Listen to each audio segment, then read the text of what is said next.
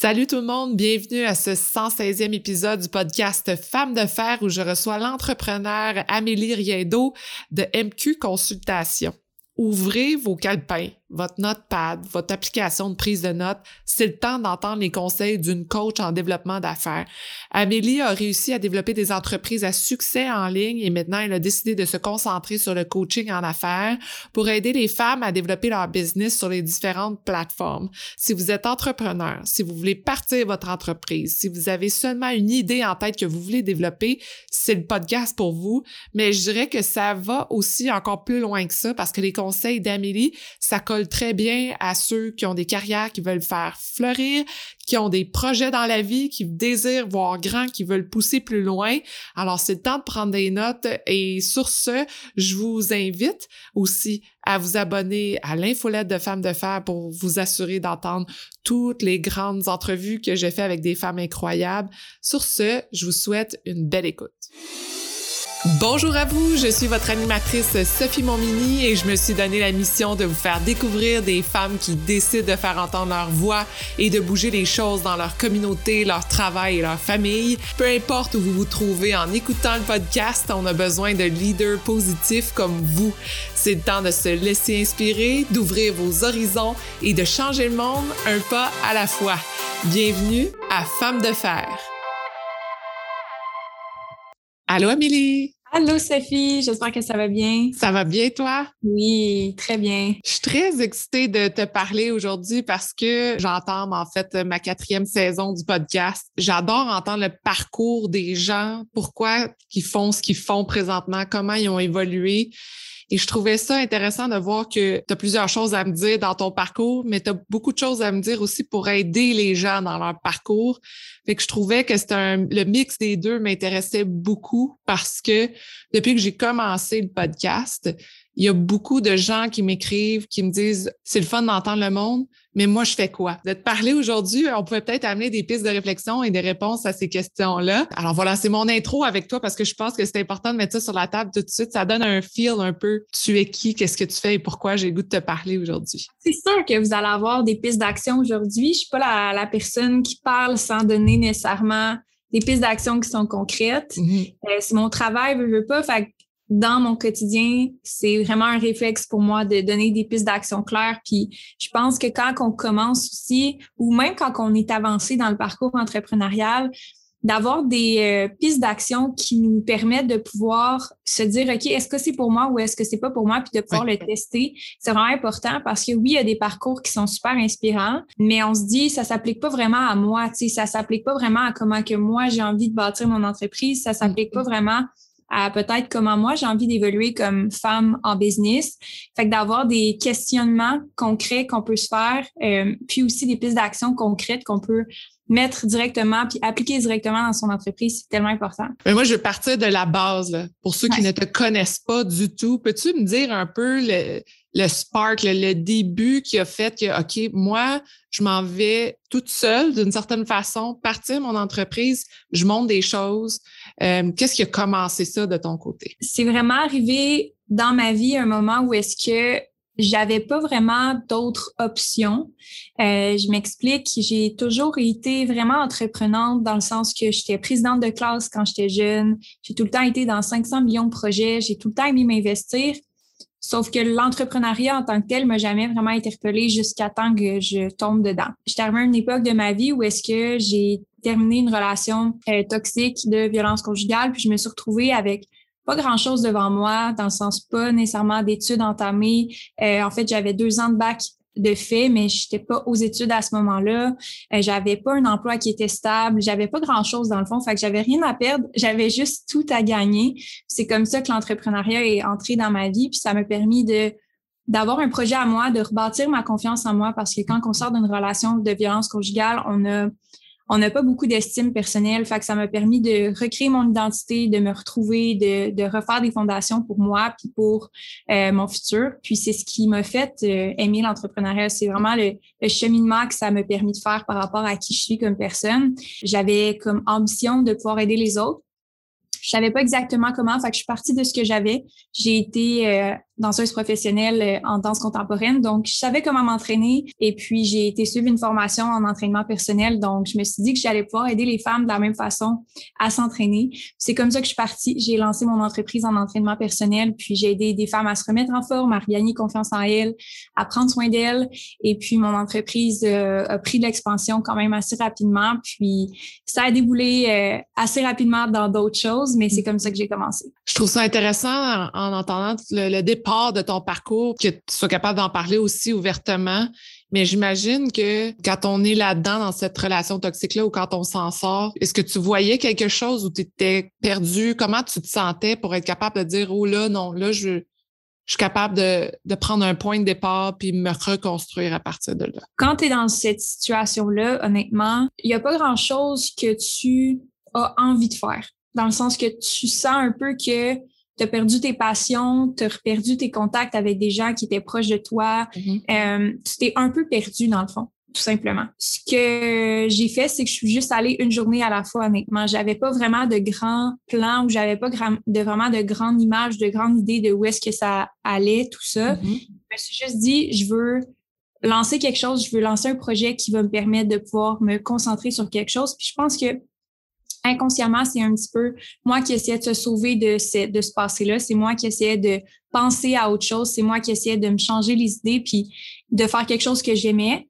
de faire mhm. quelque chose qui faisait une différence, puis de, de bâtir mon futur. C'était vraiment juste, c'était au jour le jour, puis j'avais pas de grande idée de, de, derrière ça autre que juste me sortir de la situation que j'étais puis de me sentir bien. Puis je pense que tu tombes dans une espèce d'état de survie à ce moment-là. Tu tombes dans une espèce de qu'est-ce que je fais avec ma vie maintenant? Maintenant, que je suis dans une étape où est-ce que je pense pas que ça peut être pire, qu'est-ce que je fais pour m'en sortir? Puis c'est vraiment juste cet état de survie-là que j'appelle l'instinct, qui est comme instinctif, qui m'a amené à me lancer en affaires, mais il y a absolument rien d'autre. Il n'y avait pas de grosse stratégie derrière ça. Mm-hmm.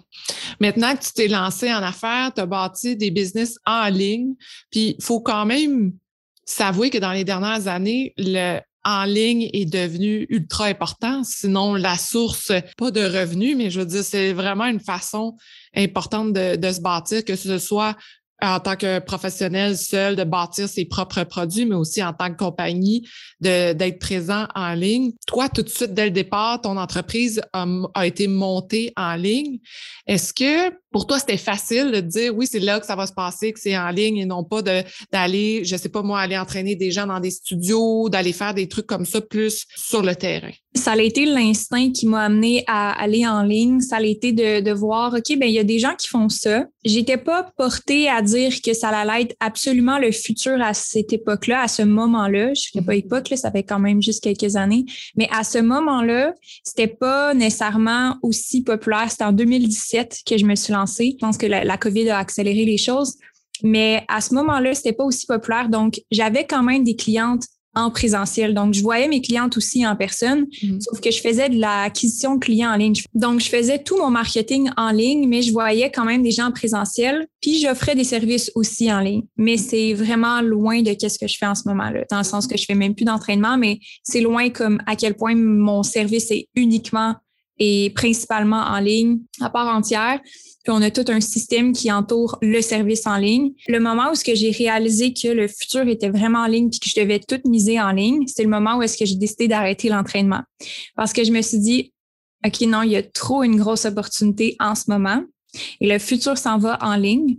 Je peux pas continuer de faire l'entraînement. Je sens que j'ai vraiment une contribution à amener sur d'autres entrepreneurs qui vont vouloir faire comme moi dans quelques années, qui vont vouloir se lancer en affaires.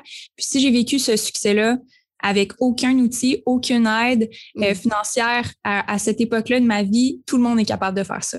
Donc, je veux leur montrer comment faire parce que c'est accessible, c'est quelque chose que, que, tout le monde peut faire. Mm. Donc, rapidement, c'est ça qui a fait qu'en 2019, j'ai décidé de me diriger plus vers du coaching en ligne pour aider les entrepreneurs à faire le virage en ligne, pour les aider à bâtir leur entreprise en ligne s'ils n'ont pas d'entreprise. Parce que euh, là, en ce moment, mon grand questionnement, c'est si les gens nous écoutent et se disent, ben moi, je veux partir mes choses, mais j'ai tellement peur, je sais même pas par où commencer. Je sais, mm-hmm. je sais même pas c'est quoi la première étape à faire pour, tu sais, de dire, oui, j'ai une idée, mais comment je la développe? Qu'est-ce que tu dirais aux gens qui nous écoutent puis qui, vas-y, saute, mais comment? Mais il y a plusieurs étapes. Premièrement, si tu sais que tu veux être entrepreneur, la première étape, c'est de dire, de faire un contrat avec toi-même. Parce que ça a l'air facile d'une même quand je l'ai dit, ben oui, j'ai lancé mon entreprise et tout, mais il faut que tu te fasses un contrat envers toi-même parce que c'est pas parce que ça a l'air facile que c'est nécessairement facile. Il faut que tu sois patiente parce que ça me pris quand même plusieurs mois, plusieurs années avant d'en arriver au point où est-ce que je suis en ce moment. Fait qu'il faut juste que tu signes un pacte avec toi-même comme quoi que tu vas t'engager à prendre les engagements que ça prend à arriver à cet objectif-là. Mm-hmm. Et il faut que tu sois capable de dire, OK, je vais sortir de ma zone de confort, puis je vais essayer des choses nouvelle. Ça, c'est la première chose parce que si tu prends pas le temps de t'asseoir pour faire ça, dès qu'il va arriver la première difficulté, tu vas dire, ah, j'abandonne, c'est fini. Même si ça inclut de retourner travailler à temps partiel en quelque part, même si ça inclut de, de, de pouvoir combiner plusieurs emplois, même si ça inclut de faire quelques compromis dans les premiers mois, dans la première année. Mm-hmm. La deuxième chose que je dirais, c'est que le marché n'est pas encore saturé. Il y a encore beaucoup, beaucoup, beaucoup, beaucoup d'espace euh, sur le marché en ligne, étant donné euh, deux facteurs. Le premier, il y a toujours des nouvelles plateformes qui se développent en ce moment, puis ça va continuer de grossir. La deuxième chose, il y a de plus en plus d'utilisateurs. Il y a juste toujours plus d'utilisateurs, donc il y a toujours plus de marchés à développer en ligne. ça, c'est deux facteurs qui font en sorte que c'est vraiment le bon moment de commencer. Puis par où commencer, c'est que dans un marché qui n'est pas encore saturé, il faut que tu te positionnes. Donc, quand je parle de positionnement de marque avec mes clientes, c'est de développer une structure dans ton message, une stratégie dans ton message où est-ce que tu vas couvrir une partie du marché. Si, par exemple, je décide d'aider les femmes à lancer leur podcast, je vais pas nécessairement juste aider les entrepreneurs à lancer leur podcast, puis je veux euh, leur donner mon expérience en termes d'édition de, de podcast, en termes de production, parce que j'ai déjà fait de la production vidéo et audio mais tu veux pas nécessairement te concentrer sur tout le monde, tu veux te positionner dans un marché. Est-ce que tu vas aider ceux qui sont dans le lifestyle? Est-ce que tu vas aider ceux qui sont vraiment dans le podcast business? Est-ce que tu vas aider les, personnes qui sont dans le podcast euh, d'opinion? Est-ce que tu veux aider des personnes en particulier? Puis ton positionnement de marque, c'est vraiment ça sur quoi tu dois travailler au début ta proposition unique, en fait. C'est vraiment la, première chose à te demander, c'est qu'est-ce qui va faire en sorte que les gens vont venir me voir moi plutôt que quelqu'un d'autre? Mm-hmm. Parce que dans un marché en ligne, c'est ça qu'on recherche. Quand tu es dans un magasin ou quand tu te promènes dans la rue puis que c'est un magasin sur place, ça peut arriver qu'un client tombe puis tombe sur ton magasin puis achète là parce que c'est là par défaut, par la localisation. Mais en ligne, il y a du choix. Donc, il faut que tu sois positionner dans un, dans un marché en particulier. Il faut qu'on sache pourquoi qu'on fait affaire à toi plutôt qu'à quelqu'un d'autre. Mm-hmm. Euh, parce que le choix est encore, encore plus grand. Donc, c'est sûr que si tu te positionnes pas, tu vas te perdre dans la foule.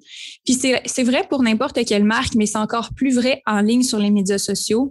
Quand on parle de personnalité publique, on a toujours un positionnement de marque. Il y a toujours un positionnement par rapport à qui tu es dans ton marché qu'est-ce que tu représentes, c'est quoi tes valeurs? Donc, la première chose à te demander, c'est OK, quelle est ma mission unique de mon entreprise? Qu'est-ce que je résous comme problème ou qu'est-ce que j'accomplis pour mes clients? Pourquoi ils m'achètent moi plutôt que quelqu'un d'autre? Ton unique proposition qui est propre à ton entreprise. Donc, par exemple, moi, ce que j'aide à faire avec mes clientes, c'est que je les aide à bâtir une structure d'entreprise, bâtir les systèmes réplicables pour limiter les erreurs, euh, effectuer une meilleure croissance, puis améliorer la gestion, puis les aider au niveau de leur leadership. Donc, prendre des décisions, faire avancer leur entreprise, puis assurer la croissance sur le long terme en ayant une équipe. Donc, ma proposition unique, c'est sûr qu'il va y avoir là-dedans des éléments qui vont rejoindre mes compétiteurs, mais je suis la seule à avoir développé ça. Puis pourquoi que mes clients viennent me voir, c'est qu'ils vont pas venir me voir parce qu'ils ont un, ils ont besoin d'un site web. Ils vont mm-hmm. pas venir me voir parce qu'ils veulent une bonne stratégie de contenu. Ils viennent me voir parce qu'ils veulent développer leur entreprise pour qu'elle dure sur le long terme en ligne. C'est d'être capable de te positionner dans ton marché. Fait que si tu as quelque chose à offrir, demande-toi qu'est-ce que tu es prête à offrir à tes clients qui vont faire en sorte qu'ils vont revenir te voir, revenir te voir, revenir te voir et qui vont te conseiller spécifiquement pour ça? Wow, ton message est tellement clair et j'espère que les gens qui nous écoutent prennent des notes parce que je trouve que ce que tu viens de dire se décline vraiment sur peu importe ce qu'on fait. Là, on parle d'une niche en tant que telle pour une business, mais peu importe ce qu'on fait, ce qu'on développe, que ce soit au niveau de la carrière ou peu importe, si on comprend, on connaît qu'est-ce qu'on fait, nos valeurs et notre message, c'est plus facile de se positionner, puis les gens sont plus enclins aussi à nous engager ou, à faire affaire avec notre expertise, notre, notre, notre modèle de consultation ou, euh, ou peu importe qu'est-ce qu'on veut faire finalement dans la vie. Donc, en étant aussi clair que ça, ça nous enligne. Puis je trouve que euh, puis corrige-moi si je me trompe, mais ça nous empêche aussi de se perdre dans la compétition. Tu sais, c'est facile aussi de dire, ben moi, je développe X produits. Puis là, d'aller voir, c'est correct d'aller s'inspirer, d'aller voir ce que les autres font, mais de se dire, ah ouais, mais elle a fait ça, ça marche. Puis là, l'autre fait ça, puis là, ça fonctionne. Puis telle entreprise, ils ont telle nouvelle affaire. Puis là, on dirait qu'un moment donné, euh, on se perd dans tout ce qui se passe autour, puis on ne sait plus, OK, mais moi, mon message, c'est ça, mais là, j'ai 30 000 affaires à faire. Là, je ne sais plus qu'est-ce qu'il faut que je développe pour me retrouver dans tout ce bassin-là. C'est exactement pour ça qu'il y a des entrepreneurs, quand ils commencent, qui sont aussi mêlés, c'est qu'ils n'ont pas défini c'était quoi leur focus à eux. Parce que tu peux pas diriger une entreprise en croissance dans toutes les directions. Puis, je ne sais pas si tu as déjà vu l'analogie où est-ce que il y a comme un soleil qui s'en va dans toutes les directions, puis le rayon comme envoie l'énergie partout dans toutes les directions, comme un laser qui envoie un rayon dans une direction. C'est souvent une analogie que je donne à mes clientes, c'est quand tu es en croissance, tu peux pas te permettre, quand tu es en démarrage, tu veux te lancer, tu peux pas te permettre de t'en aller dans toutes les directions, tu n'as pas de ressources. Tu n'as pas beaucoup de ressources financières, humaines, euh, au niveau de ta structure, tu n'as pas, pas de ressources. Fait que tu peux pas te permettre de t'en aller dans toutes les directions. Mm-hmm. Euh, ta business peut pas le permettre. Puis plus que ça va, plus que tu vas pouvoir te permettre des petits écarts, puis essayer des choses, puis sortir de ta zone de confort, tester des marchés, tester des segments, tester des produits, tester des, des, approches marketing. Mais ça, c'est une fois que tu as atteint un certain niveau, que tu as une équipe, que tu as les ressources financières, que tu as les infrastructures de base qui te permettent de de maintenir la croissance de ton entreprise, au moins de maintenir tes acquis pour après ça développer autre chose. Fait que souvent, ce, que je, ce que je dis à mes clientes, c'est que de te concentrer sur une chose. Donc, si tu veux commencer en quelque part, commence sur un produit, une offre. Puis si tu es capable de la vendre une fois, tu peux la vendre un million de fois. Donc, si tu peux vendre quelque chose une fois, tu peux le vendre un million de fois. Donc, concentre-toi sur vendre cette chose-là au moins une centaine de fois avant de penser à autre chose. Puis mm. quand je dis vendre une centaine de fois, tout dépendamment de ce que tu vends, c'est relatif. Mais concentre-toi sur un produit, un service, une offre que tu vas pouvoir vendre à l'infini, que tu vas pouvoir ensuite ajouter des canaux où est-ce que tu vas pouvoir dire, OK, mais ben là, sais quoi, on a vendu ça 100 fois à travers notre infolette ou à travers notre plateforme qui est LinkedIn. Merveilleux, on se concentre sur Instagram maintenant. On va développer un, nouvel, un nouveau tunnel de vente, on va développer une nouvelle façon d'acquérir des clients sur Instagram. Mm-hmm. Mais à partir de ce moment-là uniquement, parce que sinon, ce que tu te retrouves à faire, c'est que si ça n'a pas super bien fonctionné sur LinkedIn, tu te concentres là-dessus, puis après ça, tu essaies autre chose, puis après ça, tu essaies autre chose. Puis là, c'est là que ça devient drainant. C'est là que ça devient vraiment mêlant aussi parce que tu sais jamais qu'est-ce qui marche, puis tu essaies un peu de tout, mais tu t'en vas pas dans une direction concrète euh, jusqu'à temps que tu aies perfectionné au maximum cette, euh, cette chose-là. Euh, j'ai lu euh, justement des super livres par rapport à ça qui est The One Thing euh, que je conseille à tout le monde qui démarre. Pour vrai, c'est vraiment un livre que, que je conseille à toutes celles qui commencent avec moi. Puis Essentialism, The Essentialist, The Discipline Pursuit, Pursuit of Less qui vise à vraiment réduire ce qui n'est pas essentiel puis se concentrer sur ce qui va vraiment faire avancer l'entreprise. Hmm. Ben, je trouve ça aussi important de se dire qu'en ce moment, il y a tellement d'informations partout, puis il y a tellement d'experts dans tout qui nous donnent leur contenu gratuit, qui nous donnent leur aide, leurs conseils, que un moment donné, tu te dis, OK, je vais aller les suivre, je vais aller voir qu'est-ce qu'ils font, qu'est-ce qu'ils proposent, comment faire.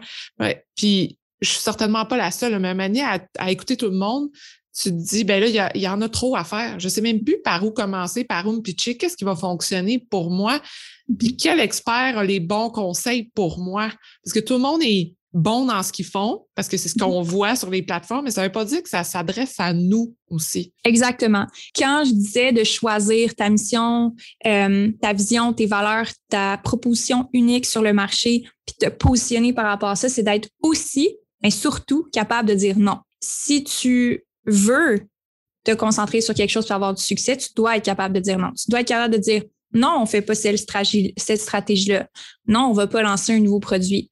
Non, on va pas faire, exemple, un podcast parce que ça fait pas avec notre modèle d'affaires. Non, on va pas faire YouTube. Non, on va pas faire TikTok. Non, on va pas faire des NFT. Non, on va pas faire.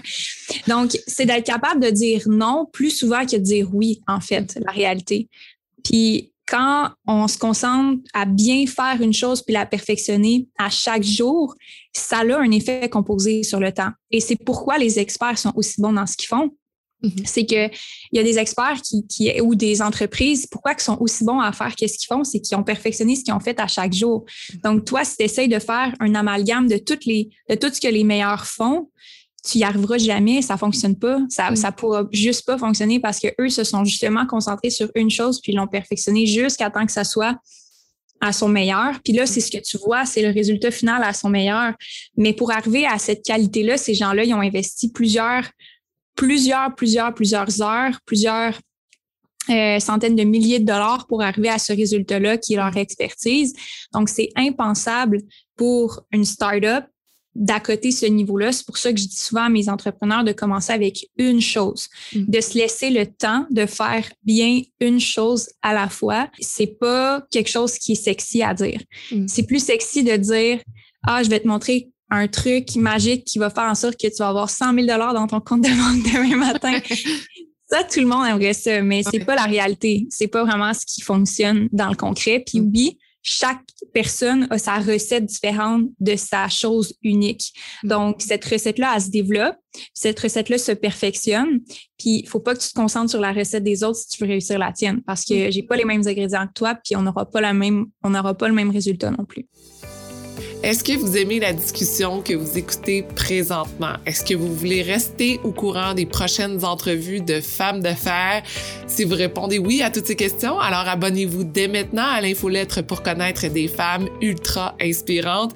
Rendez-vous dans la barre de description de l'épisode pour retrouver le lien quand avoir travaillé avec autant de femmes, parce que je sais que ça, là, ça fait quand même un petit moment que tu travailles euh, sur cette entreprise-là, est-ce que tu vois un point en commun ou des choses qui ressortent que tu te dis, ah là, là, ça, euh, c'est le point en commun de toutes mes clientes ou euh, c'est le, le, struggle de beaucoup d'entrepreneurs?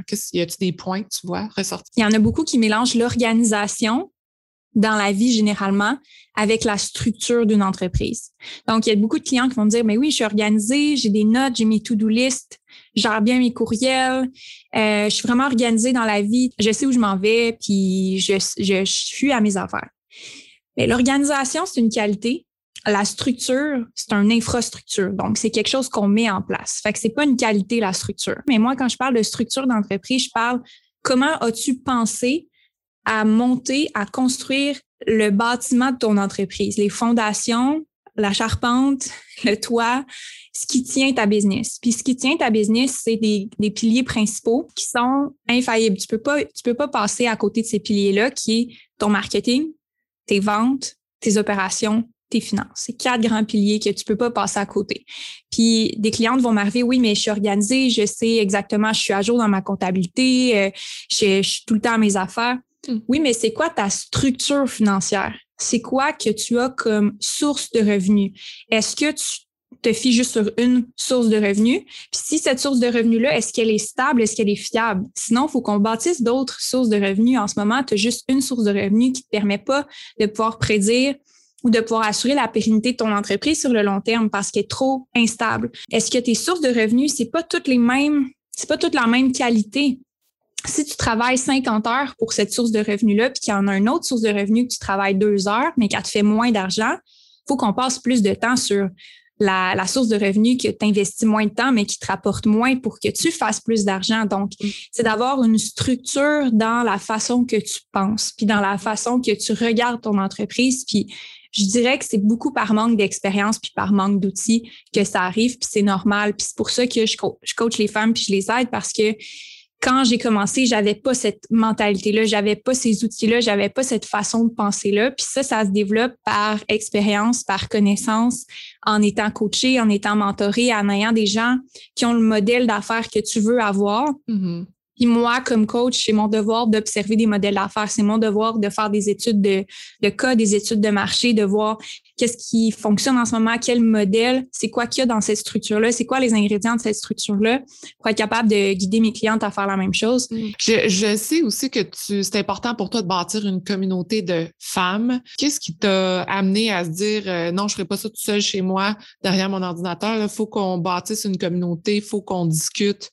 Et qu'on s'entraide. Entre nous, entrepreneurs, tu peux confirmer que ça devient seul. Des fois, ça devient. Ouais. je pense que le mot est là, c'est de dire, ben, moi, moi, je le dis souvent, les gens, quand ils me posent des questions, qu'est-ce que tu fais dans la vie? Je suis comme, ben, moi, je suis cachée dans mon bunker.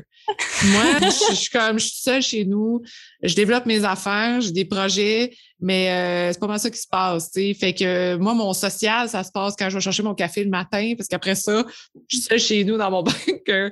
Donc, c'est vrai que un moment on se sent tout seul, puis à faire les heures qu'on fait, ben un moment donné, t'es comme, OK, fait que là, je suis toute seule à, être toute seule, finalement, puis à sentir ça.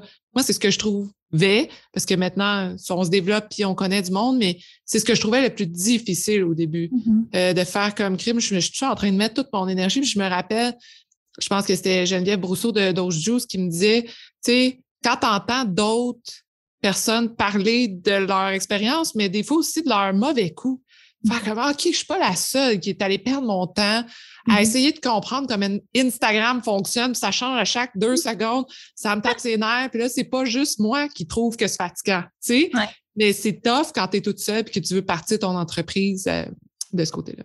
Oui, je, je, suis totalement d'accord. Puis c'est pour ça que je, je mêle beaucoup mes accompagnements avec la communauté qui vient avec. Mm-hmm c'est pour ça que j'ai des coachings de groupe, c'est pour ça que j'ai des masterminds, c'est qu'il y a tellement de clientes qui arrivent en coaching, puis juste le fait d'entendre quelqu'un d'autre faire Hey, c'était tellement une semaine tough, j'ai dû euh, mettre quelqu'un à la porte, etc. Tu sais, le fait d'entendre ça, ça dédramatise beaucoup parce que c'est pas des sujets qu'on va parler haut et fort parce que souvent, c'est juste par souci de confidentialité, par souci de professionnalisme. Tu vas pas parler d'un client ou d'un, employé euh, sur les médias sociaux ou euh, à, tes proches même parce que peut-être qu'ils comprennent pas. Fait que c'est, ça soulage puis ça dédramatise des situations aussi beaucoup mm-hmm. euh, quand tu vis des choses difficiles. Mais la solitude en entrepreneuriat, c'est vraiment quelque chose que premièrement, si tu aimes pas la solitude, l'entrepreneuriat est pas fait pour toi, là, parce que c'est vraiment quelque chose qui, qui, qui, demande que tu passes du temps toute seule, puis qui demande que tu travailles toute seule. Mm-hmm. Parce qu'au bout de la ligne, même si tu as une équipe, même si tu as des clients, même si tu as une belle communauté, tu es quand même au bout de la ligne toute seule à diriger l'entreprise, puis tu as quand même toutes les responsabilités sur tes épaules. Fait que c'est sûr que, puis même quand tu es toute seule puis que tu n'as pas d'équipe, ben c'est encore pire parce que là, tu as comme un, bout à passer où est-ce que tu n'as pas d'échange avec personne dans ta journée ou est-ce que tu travailles juste sur tes projets et tout. Mais euh, j'ai l'impression que de, de, de, parler avec des entrepreneurs, ça, ça te permet de t'inspirer aussi, ça te permet de, de pouvoir faire comme Hey, crime, cette personne-là a réussi, tu sais, c'est possible pour moi aussi. Moi, c'est ce qui m'a aidé, en fait, à vraiment à, complètement changer ma façon de penser, ma façon d'agir, ma façon de prendre des décisions. Euh, c'est ça qui m'a aidé le plus parmi tout ce que j'ai fait, d'être entouré de gens qui avaient le même, euh, la même vie que moi, la même vision que moi. C'est ça qui m'a aidé le plus à me développer, je pense. Oui, puis d'accepter aussi que c'est ça notre chemin, puis d'arrêter mm-hmm. de se comparer à d'autres, mais de voir que, ah, OK, moi, mon, mes valeurs ou ma vision ressemblent à telle autre personne, donc je ne suis pas toute seule à, à vouloir ou à me vouloir me développer là-dedans. Euh, j'ai une question, puis peut-être aussi de ton côté, tu as observé ou pas, une des choses que j'entends des fois sur mon podcast venant d'entrepreneurs qui ont du succès, mais du côté des femmes, est-ce qu'on a peur du succès? Je pense qu'on a plus peur de l'échec qu'on a peur du succès. Hmm. Puis c'est juste bien camouflé. Parce que en réalité, quand tu as peur, quand tu dis que tu as peur du succès, en réalité, c'est tu as peur de perdre ce succès-là ou tu as peur que ce succès-là t'amène quelque chose de négatif qui va s'avérer pour un échec personnel pour toi? Mm-hmm.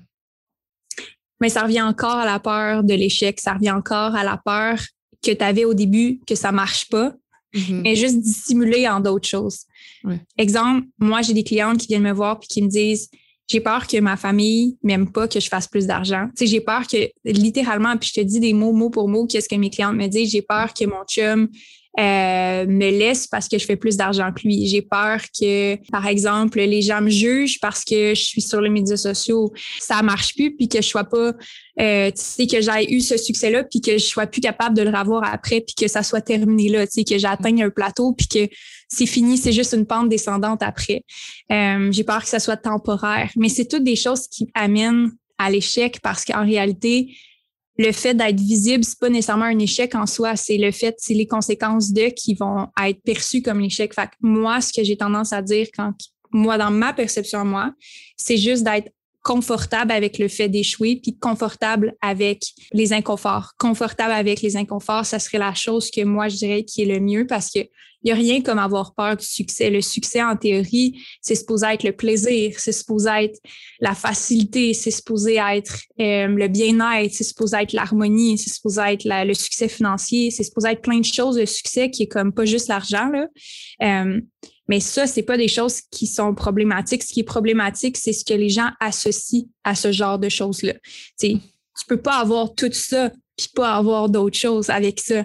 Fait que c'est mm-hmm. d'être capable de se dissocier de ces choses négatives-là en faisant tout simplement la paix avec l'inconfort, la mm. paix avec le fait que ça se peut qu'il y ait des mois qui soient pas aussi génial que d'autres, puis il faut juste que tu vives avec ça, puis que tu décides de ton état d'esprit dans cette situation-là. Fait que si tu sais que c'est pas si grave que ça qu'il y a un mois, que tu es capable de vivre avec cet inconfort-là, que tu ailles à mettre un employé à la porte ou que euh, tu vives un super succès puis que le mois d'après, ça n'aille pas bien ou que peu importe ce qui arrive, que tu sois capable de vivre avec l'inconfort que tout peut arriver. Moi, je pense que ça serait ça le, ma perception à moi. Oui. Oui, mais j'aime, j'aime le fait que dans le fond, c'est une peur de l'échec. Puis ça, c'est extrêmement confrontant aussi de, de dire, euh, je pense que ça, ça peut paralyser beaucoup de monde de dire, ben oui, je veux le succès, mais d'un coup que ça marche pas, puis d'un coup que ça tombe, puis d'un coup que je fais faillite, puis on dirait dès qu'on commence à voir ces choses-là,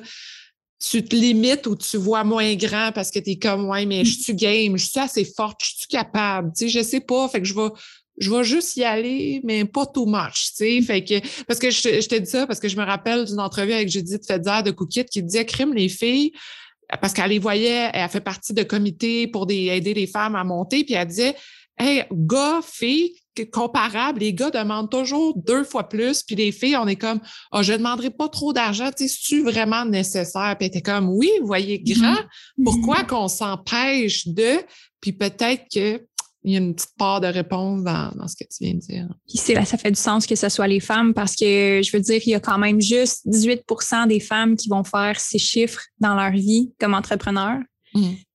Il y a juste 1% des femmes qui vont dépasser le 7 chiffres. Mmh. Quand tu penses à ça, 18% qui vont faire ces chiffres, ces chiffres pour une entreprise, c'est un bon chiffre d'affaires, mais c'est pas assez pour avoir des employés, c'est pas assez pour développer sur les futures années, c'est pas assez pour bâtir une richesse qui va se transmettre de, de toi à tes enfants, c'est pas assez pour, tu sais, je veux dire après 100 000, si tu t'es versé un salaire puis que tu as payé les dépenses, le marketing, euh, puis tu sais les dépenses de ton entreprise, qui est les taxes, qui est peu importe, ça va vite là.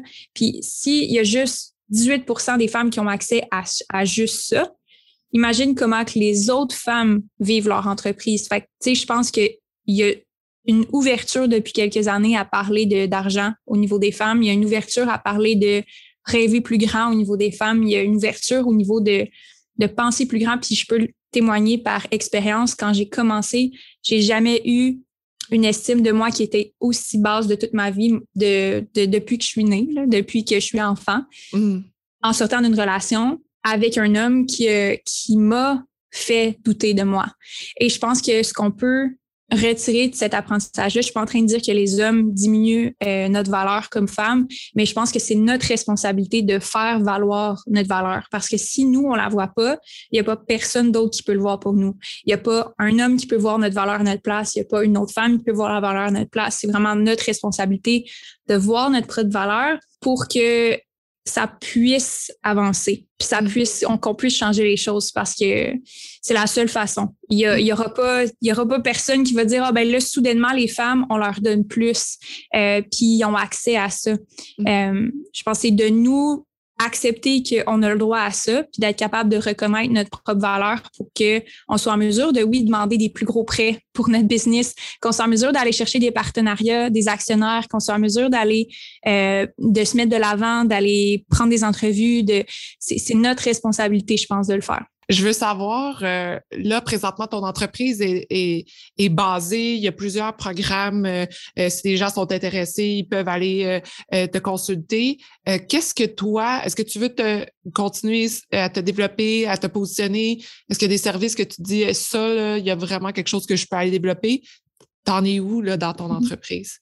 J'ai trois programmes principaux qui est le MQ1, le MQ2, le MQ3, qui est euh, principalement des entreprises en démarrage dans le MQ1 qui se lancent ou qui sont pas lancées depuis très longtemps.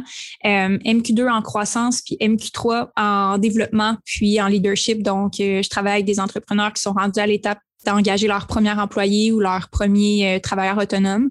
c'est les trois programmes principaux. Puis, euh, toutes les informations sont sur mon site web si jamais vous êtes intéressé. Ce que j'ai envie de développer, c'est sûr que moi, ma vision avec mon entreprise MQ Consultation, c'est d'avoir la même forme que j'ai en ce moment, mais d'être capable d'aider plus de gens. Donc, mm. de continuer d'offrir un service personnalisé parce que pour moi, c'est vraiment important. Chaque entreprise est différente, chaque personne est différente. Donc, la façon de coacher ces personnes-là est différente. Euh, la solution est différente, l'approche aussi. Donc, ça, c'est important pour moi. Ça fait vraiment partie de mes valeurs de garder le contact humain puis la personnalisation, mais à grande échelle. Puis, ça va être un de mes plus grands défis, mais aussi une de mes plus grandes opportunités parce que ça s'offre pas tant que ça. Mm-hmm. Euh, puis mon but, c'est de continuer de développer des produits, puis des, ben, en fait, surtout des services connexes à cette euh, entreprise-là. Euh, j'ai des projets pour l'année 2023 et l'année suivante, mais euh, j'en parle pas nécessairement. Mais c'est vraiment pour continuer d'aider les business à faire la croissance, les business des femmes à faire la croissance. On termine avec les questions que je pose à tous mes invités en fin de podcast. Aujourd'hui, pourquoi as-tu de la gratitude? Je vais le dire d'être en santé Qu'est-ce qui est un leader positif? Un acteur de changement. Le meilleur avis que tu as reçu? Ton temps, c'est ta plus grande ressource. Utilise-le de la bonne façon. Parce qu'on perd souvent notre temps sur des détails qui sont peut-être pas si importants que ça. Hum, puis le temps a plus de valeur que l'argent. Le moment dont tu es le plus fier? J'ai réalisé un rêve d'être danseuse professionnelle. J'ai été pris dans une audition, puis je suis vraiment fière de ça. Je vais dire un des moments, puisque là, c'est le premier auquel j'ai passé. Hum, c'est quand même un beau moment. Oui, vraiment. Tu sais, quand tu rêvé à, rêvé à ça toute ta jeunesse, tu comme depuis l'âge de 14 ans, puis là, tu arrives à 21 ans, puis tu réalises ce rêve-là, je pense que c'est quand même une grosse partie de, d'un moment que je suis fière. Mmh, ça fait partie de toi pour toujours. Est-ce que, tu, est-ce que tu trouves que ce parcours-là que tu as fait justement durant ta jeunesse t'aide en ce moment? Est-ce que ça t'amène quelque chose? Ça m'amène énormément au niveau de la discipline, je dirais, au niveau de l'implication, puis la, persévérance, puis euh, le focus. C'est vraiment, je pense que quand tu as une passion, il faut que tu te dédies vraiment là, à ça, puis il faut que tu consacres beaucoup d'heures, puis il faut que tu aies la, la vision de que ça va se réaliser. Je pense que c'est tous mm-hmm. ces aspects-là que j'ai vraiment développés en étant athlète. Mm-hmm. Est-ce qu'il y a un outil que tu utilises en ce moment euh, qui t'aide dans tes, tes, journées au quotidien? Ah, ma Apple Watch, c'est nouveau, mais je suis vraiment des fois, limite TDAH, là. Mmh. Ou, tu sais, il y a des choses comme ça, comme, mettons que si j'avais pas eu notre rencontre sur mon, sur mon, euh, ma montre, peut-être j'aurais oublié, là, mais ça me fait des rappels. Fait que, euh, numéro un. Est-ce qu'il y a un livre que tu lis en ce moment? The Obstacle is the Way de mmh.